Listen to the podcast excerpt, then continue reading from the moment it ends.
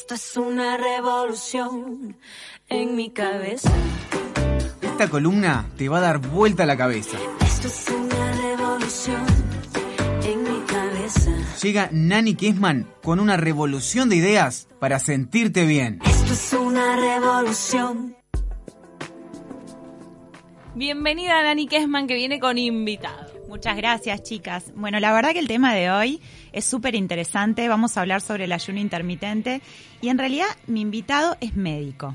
Es médico, pero no es nutricionista, no se dedica específicamente a esto, pero trabaja en, en la parte de neurociencias e inclusive está en el programa de presidencia, ¿no? Del Ministerio de Salud Pública que tiene que ver con la salud cerebral y es practicante de ayuno intermitente. Entonces, en ese sentido, me parece que eh, su opinión es súper válida. Así que bienvenido, Rodolfo Ferrando, a Universal. Bueno, muchas gracias. muchas Bienvenido. gracias. Eminencia y testimonio, ambas cosas. Sí, además si habrás estudiado el tema, porque no, para que un médico empiece a encarar este tipo de cosas, me imagino que la tiene súper estudiada. Sí, sí, bueno, este, hace un año y medio más o menos, que, que por básicamente por testimonios de amigos que estaban en estos de hace más tiempo, eh, empecé a, a interiorizarme en el tema, a buscar bibliografía científica, ¿no? Lo que respalde eso, porque las dietas tienen eso. Eh, la mayoría de las dietas que nosotros hacemos son modas. Aparecen porque una celebridad las hace, o porque alguien dijo que era bueno y uno va a la literatura científica y se encuentra con que el sustento es mínimo o a veces nulo. Y ni que hablar insuficiente para recomendar esos hábitos. O para sostenerlo en el tiempo, ¿no? Eh, Por supuesto, muchas son dietas que, que directamente no se pueden porque se sabe que si se prolongan producen efectos nocivos. Entonces, este, eso es- hay, hay eh, grandes controversias en eso, ¿no? Que pasan, van hasta, hasta el vegetarian- vegetarianismo y el veganismo, inclusive tema que no es el que nos toca hoy en día. ¿no? Para, para dejar claro de qué estamos hablando, ¿qué sería el ayuno intermitente? Bueno, esto es, es, eh, es- no es propiamente una dieta, es más un hábito alimenticio eh, en el cual eh, el, el individuo intercala ciertos periodos de ayuno con periodos en los que come. Digo, hay dos planes más comunes que son el ayuno de 24 horas por dos días a la semana o la reducción del periodo diario en el cual se ingiere alimento. O sea, el horario permitido para comer, como quien dice, después una extensión de horas en las que uno ayuna. Sí, Es eso. Este, es, es un poco más agresivo, más difícil el plan de dos días de ayuno y cinco comer a la semana, aunque no es una restricción absoluta, generalmente se permiten unas 500 calorías en, es- en esos días que no se come, entre Bien. comillas. Y el otro este, eh, tiene dos planes más populares. El plan más popular es 16-8 o, o 18-6, ¿no?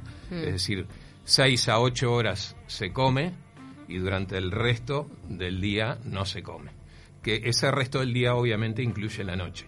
Claro. Incluye también algunas horas del día cuando o antes de acostarse o luego de despertarse en el que tampoco se come. Y la comida se junta toda, se hace toda en ese periodo de 6 a 8 horas. Y en ese periodo no hay restricciones absolutas. Se trata así de hacer una dieta saludable.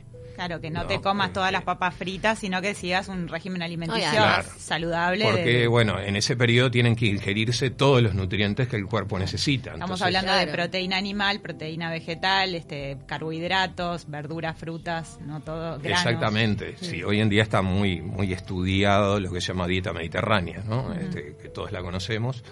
Eh, se basa en una ingesta alta de este, frutas, verduras, legumbres, granos, nueces, eh, aceite de oliva extra virgen. Los superalimentos están mencionados, ¿no? Dentro de eh, los lácteos, eh, sobre todo los, los el- más el yogur y, y el queso que la leche pura, Mm. y después dentro de las proteínas animales más el pescado que las otras, que es el que se ha visto este, que es más saludable, ¿no? En ese sentido es un debe de los uruguayos, ¿no? Reducir el consumo de carne y Incorporar aumentar el más el consumo de pescado. pescado. ¿Sabes qué? Una cosa que yo hablaba con, con el doctor Ferrando es que inconscientemente a mí me pasa de practicarlo, el ayuno intermitente. Yo pienso que si yo ceno a las 9 de la noche y por lo general tiendo a desayunar o almorzar, y es mi primer comida del día, a la una de la tarde, estoy practicando el ayuno intermitente quizás sin saberlo. Sin duda que sí. Este, y, y- y algunos de los estudios, los pocos estudios que hay hasta ahora, longitudinales, que fueron capaces de seguir este, poblaciones durante años que practican esto, están hechos en eh, eh, algunas, este, algunos pueblos o, o- o algunas culturas eh, que lo practican desde siempre, eh, a Sí, veces como- por motivos religiosos o lo que sea.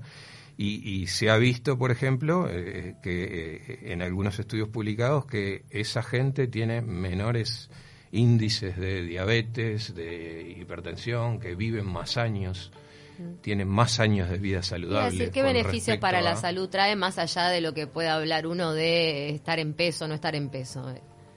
Bueno, el, el- el ayuno intermitente es, es mucho más que un, un mecanismo para adelgazar, o un medio para adelgazar. Si bien ha demostrado ser efectivo, eh, no es más efectivo que otras dietas que tienen restricción calórica. Claro. Y en este punto, la restricción calórica también tiene desde hace años evidencia científica publicada de que tiene enormes beneficios para la salud en múltiples planos.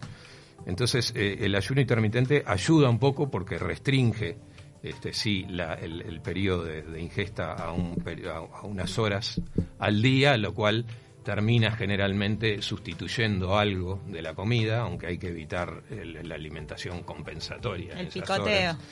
Este, pero eh, ayuda y está demostrado a disminuir el peso.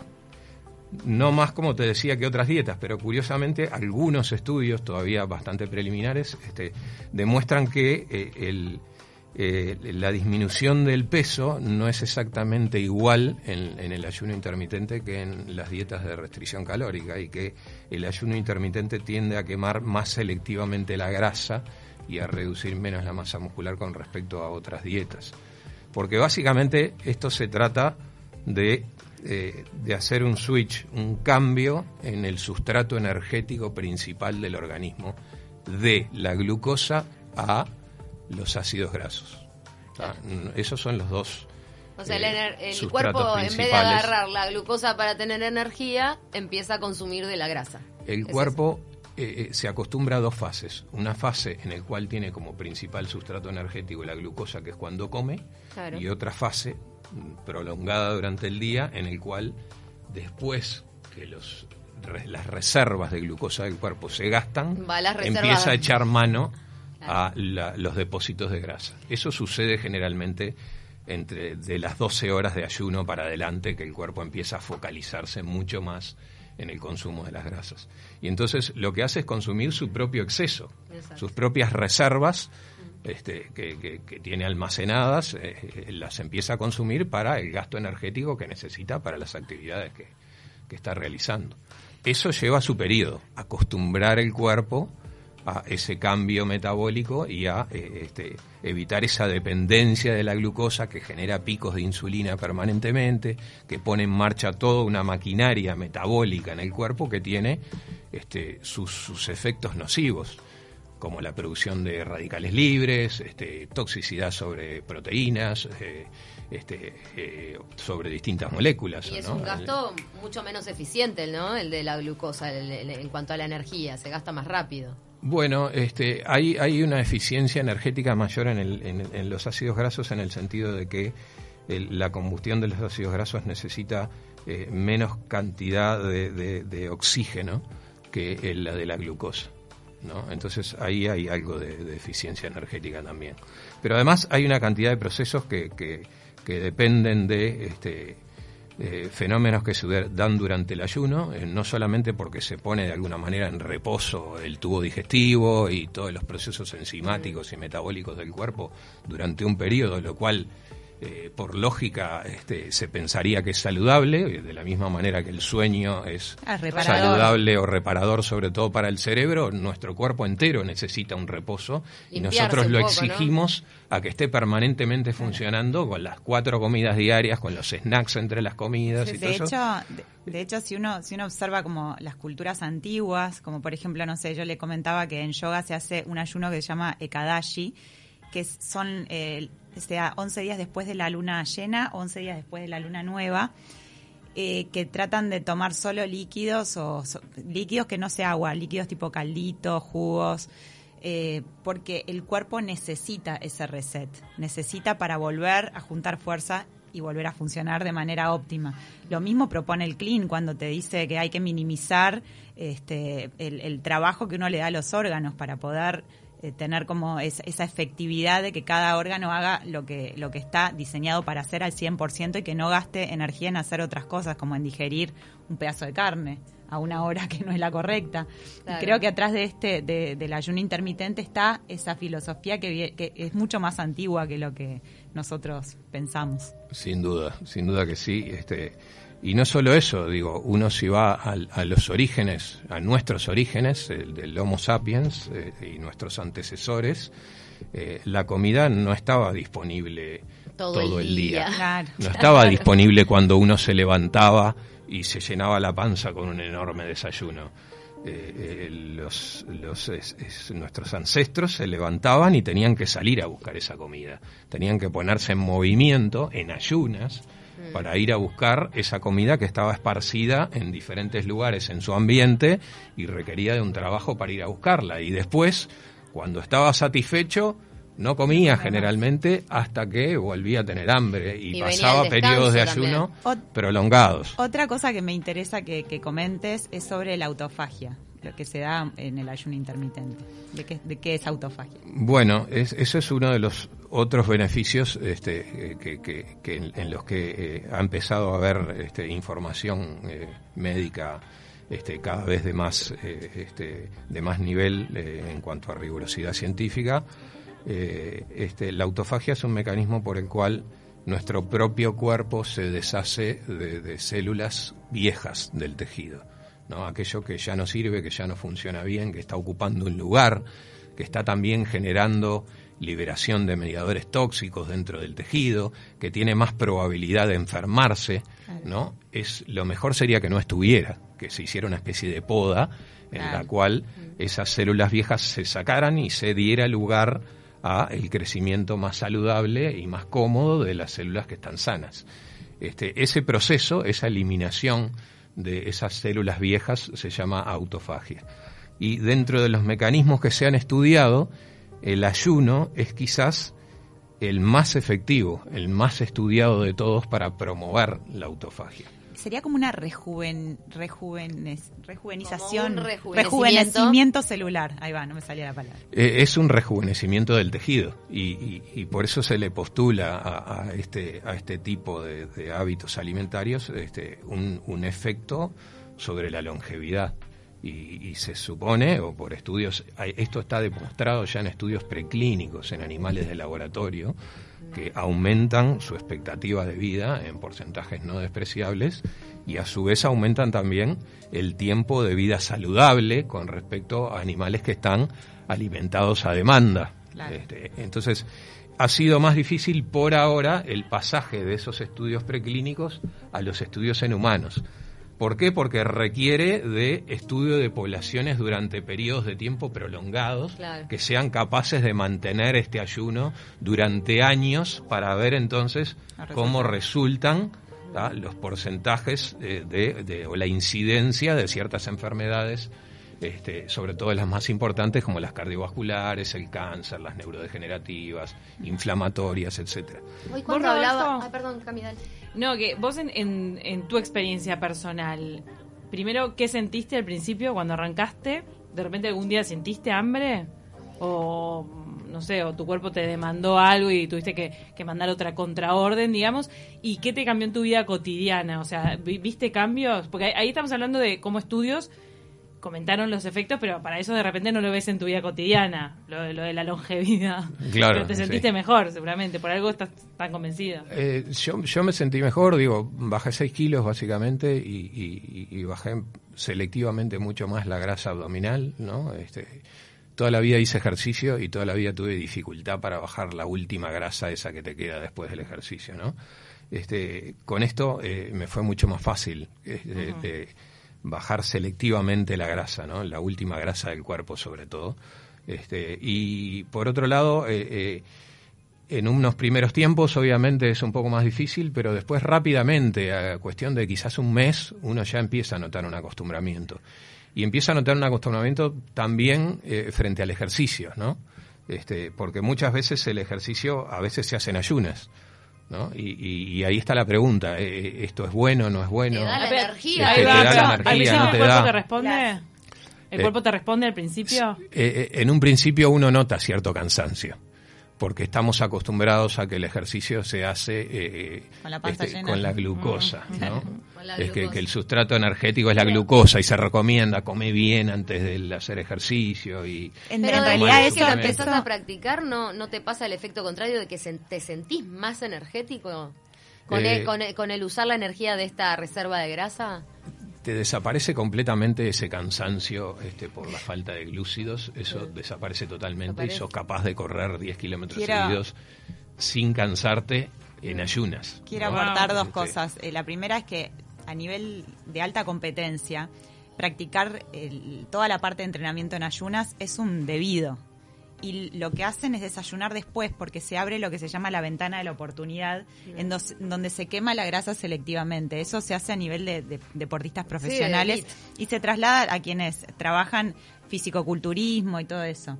Y después lo que quiero decir es que en, eh, cuando, cuando vos haces, por ejemplo, el método clean, que la primer semana la padeces, porque por lo general si no estás acostumbrado a esas 12 horas de diferencia entre la cena y el desayuno, como que te empieza a dar jaqueca, pero también es como que vas eliminando toda la toxicidad de tu cuerpo y eso es lo que te provoca como malestar, grano, jaqueca. Y ya la segunda semana lo que empezás a sentir es esa oleada de energía que tu cuerpo te pide salir a correr, te pide deporte, te pide aire libre. Es como, es bien, bien notorio el en, el, en el método clean. Se da de una semana a la otra y se nota, pero así es. Sí. Súper específico. Hoy Eso se describe de- mucho, sí, este, que la gente siente más energía después que se acostumbra a eso. En general, es algo que se menciona mucho. Y también después de un ayuno un poco prolongado pasa que eh, inconscientemente y naturalmente después comes te hacías más rápido también y quizá elegís cosas que realmente te alimentan, ¿no? En mi experiencia, No, después no, de, un, de un ayuno prolongado, perdés el apetito. Claro. Te cuesta volver como a comer, porque estás como, ya sentiste, ya pasaste el umbral del hambre. El hambre es muy psicológica a veces y muy cultural. Por ejemplo, el desayuno es muy cultural. El, el despertarse de mañana, comerse las tostadas, comerse, tomarse el café con leche, es muy inculcado de, de- de generación en generación. Claro. Estamos rompiendo una barrera muy cultural con esto. Sin duda, eh, ahí este, eh, una cosa importante al respecto de lo que decís es que eh, se trata de generar un hábito. Entonces, eh, eh, nosotros somos así, nos cuesta generar hábitos. En la medida que tú aprendas a generar un hábito con la alimentación o, por ejemplo, con las horas en las que comes, eso te ayuda también a generar otros hábitos. A organizarte tu vida, claro. a organizar más tu vida, a organizar las comidas, a comer mejor, a comer cosas que realmente sean eh, nutritivas para el cuerpo. Y a cocinar Ah. menos. Rodolfo, una, una pregunta para quienes se sienten atraídos por, por este tema y quieren empezar a aplicarlo. ¿Alguna contraindicación, algo que haya que tener en cuenta para hacerlo de manera responsable? Bueno, sí, obviamente este, hay, hay casos específicos en los que hay que consultar con el médico tratante. Hay casos, bueno, el diabético insulino dependiente es un caso clarísimo, ¿no? O los diabéticos, aunque no sean insulino requirientes, pero que tienen una diabetes este, mm, relativamente avanzada, eh, Baja deberían presión. tener cuidado con estas cosas o una cantidad de, de situaciones clínicas en las cuales es conveniente consultar antes de esto. Sin embargo, este, eh, en, en- en la literatura médica de mayor nivel, este, yo le comentaba a Janina que en diciembre del 2019 el New England Journal of Medicine, que es una de las cinco revistas más importantes del mundo en medicina, publicó una revisión este, sobre ayuno intermitente y sus beneficios en una cantidad de patologías que incluyen el- las enfermedades cardiovasculares, el cáncer, este, Ya que lo mencionás, y nos queda, re, nos queda re poquito, pero nos, nos acaba de mandar un oyente que le encantaría informarse más sobre cómo le puede repercutir el ayuno intermitente a su hijo con TEA. ¿Hay, hay estudios sobre eso? Eh, no conozco, no conozco. Sé que hay algunos estudios en algunas enfermedades degenerativas, este, sobre todo en modelos animales, en Alzheimer, hay algunos estudios en esclerosis múltiple, hay algunos estudios en trauma encefálico. Este, ¿Siempre le llaman a ayuno intermitente? ¿Siempre le, llama- le llaman así en los Sí, estudios? sí, sí. es- En, en- en inglés se dice intermittent fasting. es- es- con ese término van a encontrar todo tipo de literatura. es el, el- el- el modo en el que se le Pero- llama. Lo Entonces que lo que sí- le decimos a Margaret es que consulte con su médico tratante en el caso del hijo. Sí, yo desconozco si hay bibliografía específica sobre ese tipo de trastornos. Lo que sí eh, se está hablando bastante es sobre la toxicidad de algunos alimentos y cómo repercuten en este tipo de, de enf- enfermedad. Claro, de trastorno.